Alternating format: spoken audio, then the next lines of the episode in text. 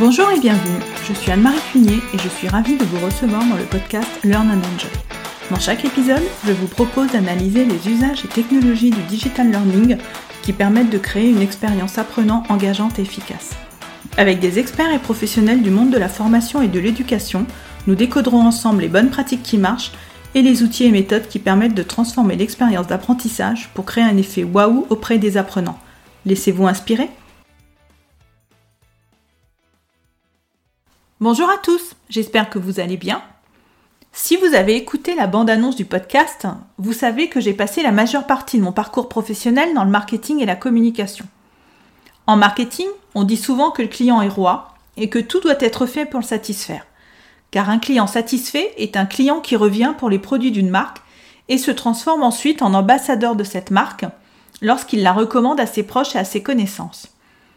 Mais pour en arriver là, il faut travailler le parcours client et l'améliorer constamment. J'ai eu envie de faire le parallèle avec la formation, l'apprenant étant finalement un client de la formation, et voir quelles actions pouvaient être mises en place pour améliorer la satisfaction de l'apprenant. Je suis sûre qu'il est possible de s'inspirer des techniques marketing pour les adapter à la formation. Aussi, dans cet épisode, nous allons donc voir comment il est possible de s'inspirer de la construction des parcours clients pour construire des parcours apprenants engageants. Mais tout d'abord, qu'est-ce qu'un parcours client? Le parcours client est un ensemble d'étapes par lesquelles passe un client tout au long de sa relation avec une marque. Il désigne le chemin suivi et les actions entreprises par le client entre le moment où il constate son besoin et celui où il va passer à l'achat. Le parcours client comprend également des éléments post-achat, comme par exemple l'avis sur l'utilisation du produit ou le support SAV en cas de problème rencontré avec le produit. Aujourd'hui, le parcours client est omnicanal. Il comprend généralement des étapes digitales, comme un site e-commerce, par exemple, et des étapes physiques, comme une boutique. Pour illustrer, je vous propose de prendre un exemple. Notre client, nous allons l'appeler Thomas. Thomas a donc vu dans un magazine un nouveau téléphone qu'il a très envie d'acheter. Thomas va alors commencer par rechercher des informations sur Internet sur ce téléphone pour vérifier qu'il correspond bien à son besoin et à ses envies. Mais Thomas a très envie de voir en vrai ce téléphone, de l'essayer, de le toucher. Il va donc se rendre dans une boutique pour mieux se rendre compte et l'essayer. Mais sur place, Thomas a finalement envie de réfléchir encore un petit peu plus et il n'achète donc pas le téléphone dans la boutique. Quelques jours plus tard, Thomas se dit que finalement il a très envie de ce téléphone. Il va donc rechercher ou l'acheter sur Internet au meilleur prix. Il passe commande sur un site e-commerce et reçoit son téléphone deux jours plus tard. Il est ravi de sa rapidité de livraison et de sa commande qui s'est très bien passée. Il va donc laisser un avis client sur le site pour dire qu'il est vraiment très content. Quelques jours plus tard, il va recevoir une enquête du service client pour mesurer sa satisfaction. Thomas va alors pouvoir exprimer son ressenti par rapport à son nouveau téléphone. Ceci, c'est un rapide exemple d'un parcours client qui comprend quatre étapes. La prise de conscience d'un besoin, la prise d'informations pré-achat, qui correspond à la phase de recherche d'informations pour l'achat d'un produit qui va répondre aux besoins de notre client, l'étape transformation, qui correspond à l'achat du produit, et l'étape fidélisation, avec l'enquête du service client pour s'assurer que le produit correspond bien aux besoins du client. Pourquoi donc ne pas s'inspirer des parcours clients pour penser les parcours apprenants? Tout d'abord, il y a le besoin d'un apprenant qui souhaite ou doit acquérir une compétence. Nous allons prendre un exemple avec une apprenante qui s'appelle Tatiana. Tatiana a donc besoin de se former pour apprendre à animer une classe virtuelle. Et elle souhaite suivre cette formation à distance. Ce sera la première étape de notre parcours apprenant, la reconnaissance d'un besoin et la recherche d'informations. Pour trouver une formation qui réponde à son besoin, Tatiana va rechercher des informations. Elle va consulter différents sites et lire les descriptifs des formations pour voir s'ils correspondent à son besoin. Pendant cette étape, chaque information doit être accessible facilement. Le descriptif de la formation doit être attractif, détailler le contenu du programme, les bénéfices attendus pour que Tatiana puisse se projeter. Chaque information communiquée doit correspondre à un besoin identifié. D'où l'intérêt de bien connaître au préalable son persona. Rappelez-vous, j'avais rapidement évoqué le persona dans l'épisode 4. On peut aussi très bien imaginer une FAQ, c'est-à-dire une foire aux questions, facilement accessible et qui apportera les réponses aux questions les plus fréquemment posées. La deuxième étape de notre parcours apprenant, ce peut être la comparaison. Tatiana a identifié plusieurs formations qui l'intéressent. Elle va comparer les informations trouvées. Elle va aussi lire les avis des précédents apprenants, se renseigner sur l'organisme de formation ou l'école qui propose les formations pour l'aider dans son choix. Dans la troisième étape du parcours apprenant, Tatiana a choisi la formation qu'elle veut suivre et elle va l'acheter. Car dans l'exemple que je prends, Tatiana finance personnellement sa formation.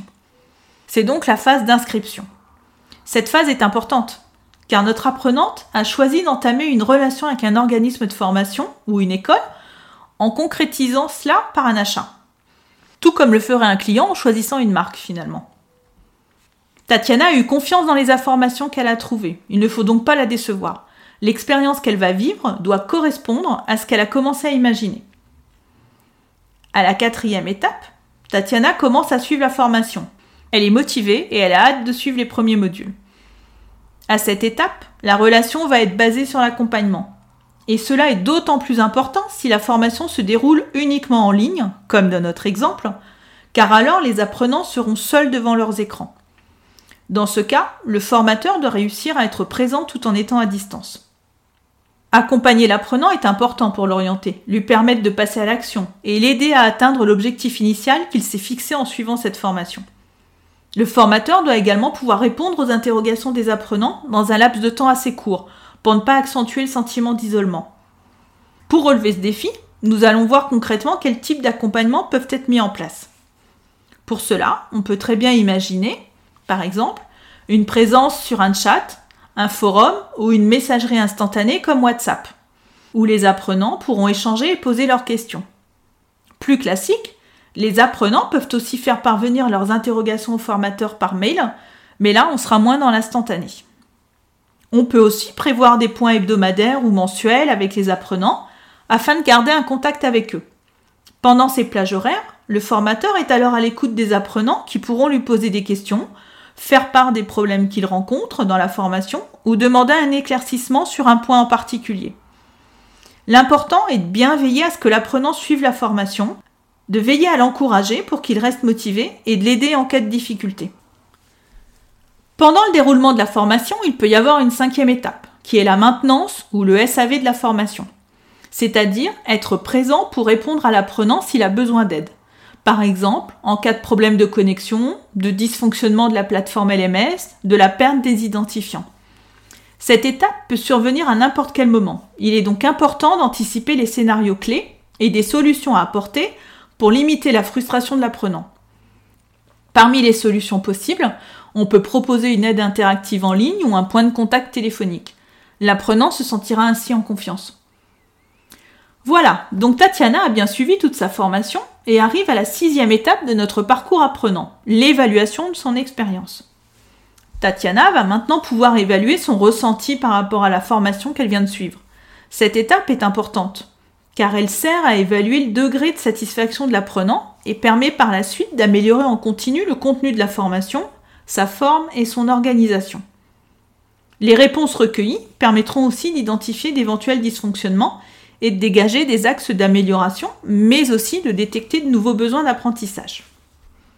Parmi les critères à évaluer, on peut retrouver par exemple les moyens, avec l'environnement, le matériel, les supports, ou la pédagogie, avec le contenu pratique et théorique des formations, l'animation, les interactions.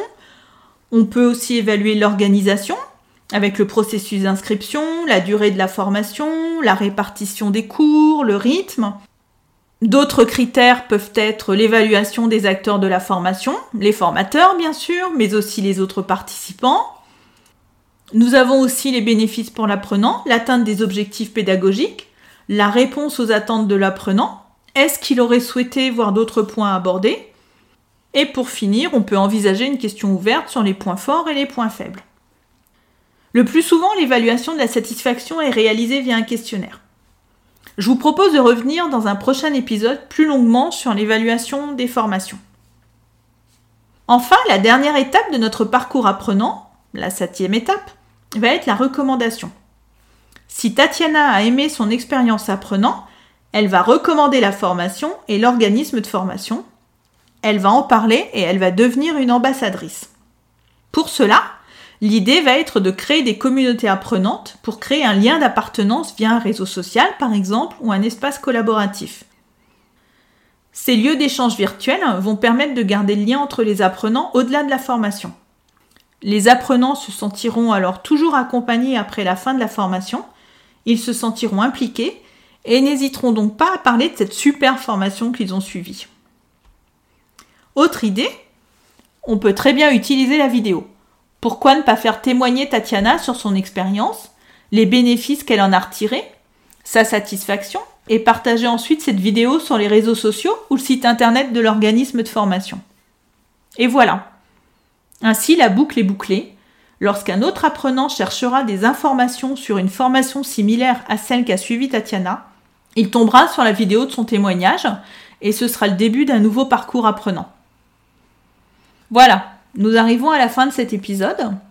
Ce qui est important à retenir, c'est que la notion d'expérience apprenant peut s'inspirer largement de celle d'expérience client. Aujourd'hui, l'apprenant est un client de la formation. Dans l'exemple que j'ai pris pour cet épisode, il s'agissait d'une formation en ligne. Mais parfois, le parcours apprenant peut être omnicanal, dans le cas d'une formation blended par exemple, où les interactions peuvent être virtuelles et réelles. Il faut donc penser le parcours apprenant comme un parcours global qui comprend l'avant-formation, la formation et la préformation. Et on peut retenir cette étape inspirée des parcours clients qui sont la reconnaissance d'un besoin et la recherche d'informations, la comparaison, l'inscription, l'accompagnement, la maintenance et le SAV, l'évaluation de la satisfaction de l'apprenant et la recommandation. Analyser les parcours et les différents points de contact permet de mieux écouter les apprenants et ainsi de mettre en place des plans d'action pour améliorer leur satisfaction. Et c'est l'une des clés pour proposer une expérience apprenant, engageante et mémorable. À bientôt! J'espère que cet épisode vous a plu. Si vous aimez le podcast Learn and Enjoy et si vous avez envie de me soutenir, de m'aider à faire connaître ce podcast, la meilleure façon, c'est de me laisser une note 5 étoiles sur Apple Podcast ou un petit commentaire. Pensez aussi à vous abonner pour être informé de la sortie des prochains épisodes.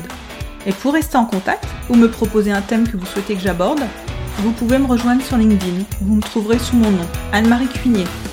Je vous dis à très vite pour un nouvel épisode.